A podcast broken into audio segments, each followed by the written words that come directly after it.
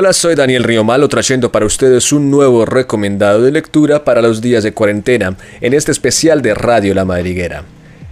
El recomendado de hoy viene desde Polonia. Polonia, un país que ya se ha hecho presente en este espacio a través de dos autores, eh, como la poeta y ganadora del premio Nobel Wisława Szymborska y el narrador, escritor de cuentos, eh, Slavomir Rosek. El día de hoy nos trae un nuevo autor para descubrir o para repasar para aquellos que ya lo conozcan y se trata de Stanislav Lem.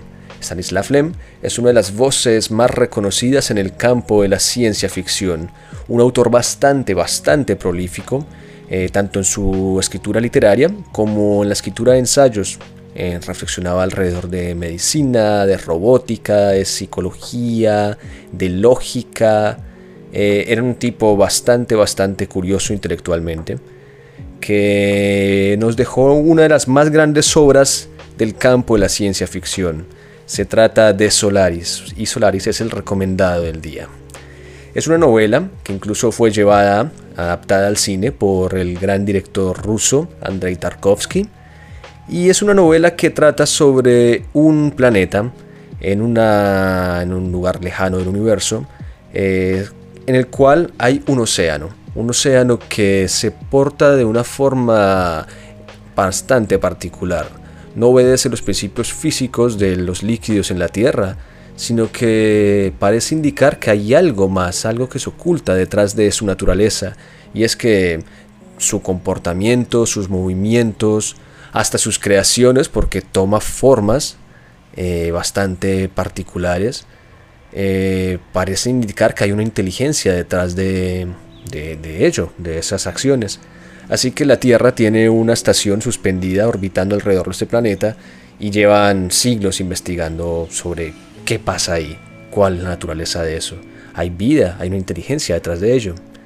Pero la novela, digamos que si bien este es uno de los, de los troncos sobre los que se sostiene la, las reflexiones de Lem en esta novela, no trata alrededor de esto sino que en la estación que está suspendida eh, en la órbita de este planeta, eh, empiezan a suceder cosas extrañas, pues los integrantes de su tripulación empiezan a, comportarse de forma errática.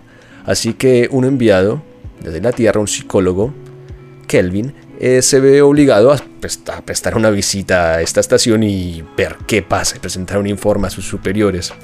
Al llegar allí se encuentra con que los tripulantes están bastante afectados, han perdido un poco la cordura y él mismo empieza a descubrir que las cosas no se empiezan a complicar para él también.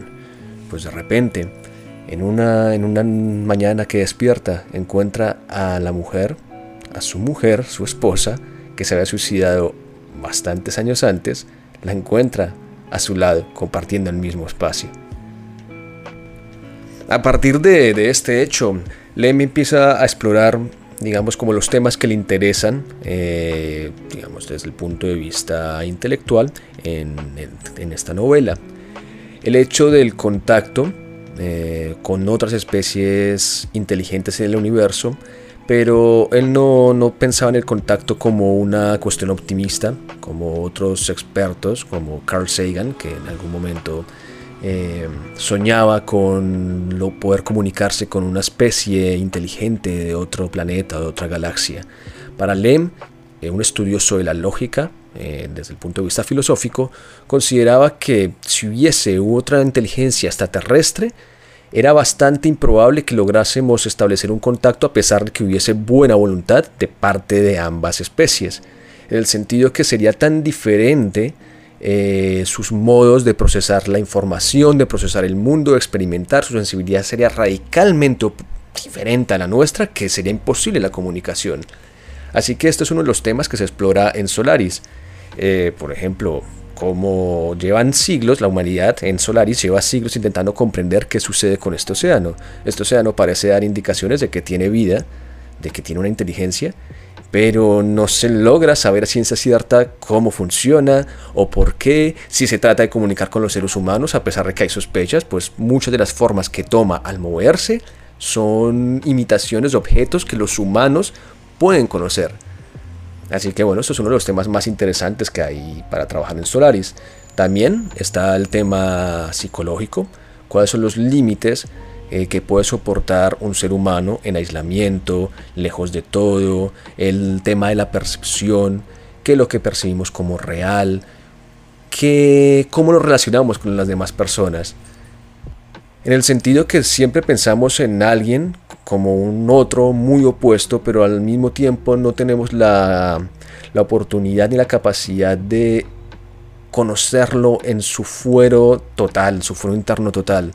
Eh, y que las imágenes que proyectamos del otro en nuestra cabeza son imágenes, son creaciones nuestras. Este es otro de los temas que se explora bastante, bastante en, esta, en esta novela Solaris. Así que bueno, este es el recomendado del día, uno de los, de los hitos en torno a la ciencia ficción, escrito por Stanislav Lem.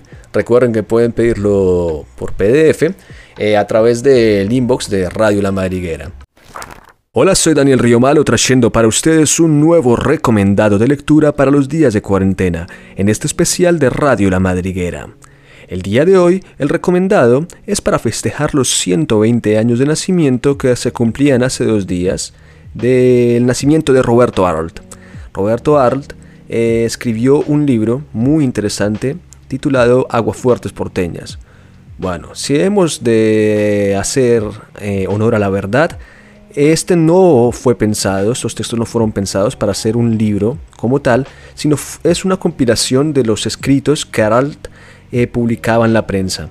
Él eh, tenía una suerte de columna en la que publicaba todos los días reflexiones de corte estético, digamos, observaba el paisaje urbano y lo pintaba a través de palabras hay unos textos de corte descriptivo, asimismo también hay otros textos de corte más de observación social. Eh, la observación de Arlt era muy aguda. Era un tipo que era muy consciente de las diferencias entre clases sociales y era muy crítico con las clases altas, con la burguesía y asimismo contra la clase obrera que intentaba emular las costumbres, los valores de esa burguesía. Así que en estos eh, cuadros de costumbres, podríamos llamarlos, que integran las aguafuertes porteñas, vemos cómo Roberto Arlt hace gala de su ingenio, de su humor, para criticar estas actitudes y asimismo una descripción hermosa del paisaje urbano de su época, del Buenos Aires de comienzo del siglo XX. Un ejercicio interesante ahora que estamos encerrados, guardados en casa, podernos acercar a la ciudad eh, con la distancia, con la distancia en no poder salir como quisiéramos a recorrerla, pero asimismo con una distancia de tiempo de que nos permitirá reflexionar sobre qué tanto ha cambiado la ciudad en esta época, eh, cómo han cambiado las formas de relacionarnos y asimismo inspirarnos, como en la escritura de Art para nosotros mismos, hacer crítica de lo que sucede en estos momentos. Así que recuerden que pueden pedir el, el, libro en formato PDF a través del inbox de Instagram de Radio La Madriguera. Hola, soy Daniel Riomalo trayendo un nuevo recomendado de lectura para los días de cuarentena en este especial de Radio La Madriguera. El día de hoy llega el recomendado desde África, más precisamente desde Sudáfrica, eh, en la pluma de uno de los escritores con una de las obras, una de las propuestas literarias más sólidas del panorama mundial, John Maxwell Coetzee. Digo, además del reconocimiento que le fue otorgado por la Academia Sueca, el Premio Nobel de Literatura, digo que tiene una de las obras más sólidas, pues es uno de los escritores que más ha reflexionado alrededor de, la novela, de la forma de escritura conocida como novela, y la ha tensado, ha tensado sus límites. Eh, ha intentado llevarla más allá de los, límites que estábamos acostumbrados en el siglo XX, eh, límites formales. Pienso, por ejemplo, en una novela titulada Diario de un mal año, en la que juega con, en una misma página, poner dos textos paralelos que van narrando un poco la misma situación. Hace como esto, este es el experimento, digamos, más extremo al que ha sometido la forma de, escritura, pero, pero, pero, pero, asimismo, tiene, explora también muchos de, las, de los problemas contemporáneos que nos ha tocado vivir a nivel mundial. En su novela Infancia, que integra una trilogía en la que hace un intento de novelar la vida que ha llevado hasta esos días, eh, cuenta la Suráfrica que le tocó vivir en su infancia. Eh, John Maxwell Coetzee tiene herencia sobre todo inglesa, pero sabemos que en Sudáfrica convivían muchas, eh, muchos pueblos, eh, tanto los descendientes ingleses como los Boers, que eran descendientes de colonos holandeses que llegaron a Sudáfrica a ocupar estos territorios en la era de la colonia, asimismo como los, los, los pueblos nativos africanos que ya habitaban este territorio antes de la llegada de los europeos. Y en su novela Infancia explora todas estas cuestiones con la mirada, digamos, una mirada en tercera persona. Él no cuenta su, biografía en primera persona, sino que la novela como que toma una distancia que le permite reflexionar desde otro lugar las experiencias que él vivió. De esta novela rescato sobre todo sus reflexiones en torno al lenguaje.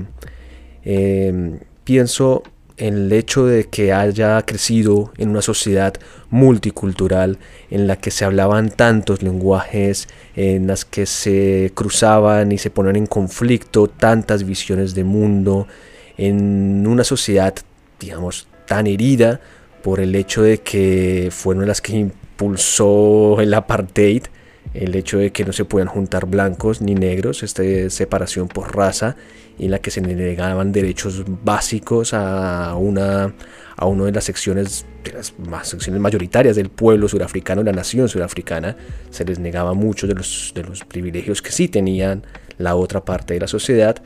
Entonces como que todo esto se entremezcla y genera una narración vibrante, eh, melancólica en cierto punto, pero asimismo muy sagaz, muy inteligente. Eh, vuelvo al tema del lenguaje, me parece algo, una de las inquietudes más tremendas y más fascinantes que, que yo considero que puede tener alguien, es reflexionar sobre el lenguaje en el sentido que se convierte en una suerte de casa, una suerte de, de lugar que uno habita y que uno no se da cuenta, pero es una casa que es tan antigua y en ella habitan muchos vestigios de cosas que nosotros no conscientemente no, reflexionamos sobre su carga, sobre lo que significa, sobre su carga simbólica. Entonces en, esta novela Infancia es una invitación también a, reflexionar sobre esto, sobre qué carga nuestro propio lenguaje, eh, una invitación también a descubrir otros lenguajes, otras formas de, de aprender y de habitar el mundo, porque si conocemos otro lenguaje, si escuchamos otra palabra en otro idioma, nos daremos cuenta que hay miles de formas de interpretar y de habitar el mundo que nos rodea. Así que bueno, esto es el recomendado por hoy. Infancia de John Maxwell Coetzee. Recuerden que pueden pedir el PDF a través del inbox de Radio La Madriguera en Instagram. Hola, soy Daniel Río Malo, trayendo un nuevo recomendado de lectura para los días de cuarentena, en este especial de Radio La Madriguera. El día de hoy un texto que está intrínsecamente relacionado con un episodio oscuro de la vida del gran poeta estadounidense Ezra Pound. Durante el periodo anterior a la Segunda Guerra Mundial, él vivió en Italia y vio el ascenso del fascismo de la mano de Benito Mussolini. Eh, Pound resolvió apoyar abiertamente el régimen fascista y de hecho declaró en muchas ocasiones eh, expresiones y opiniones de corte antisemita.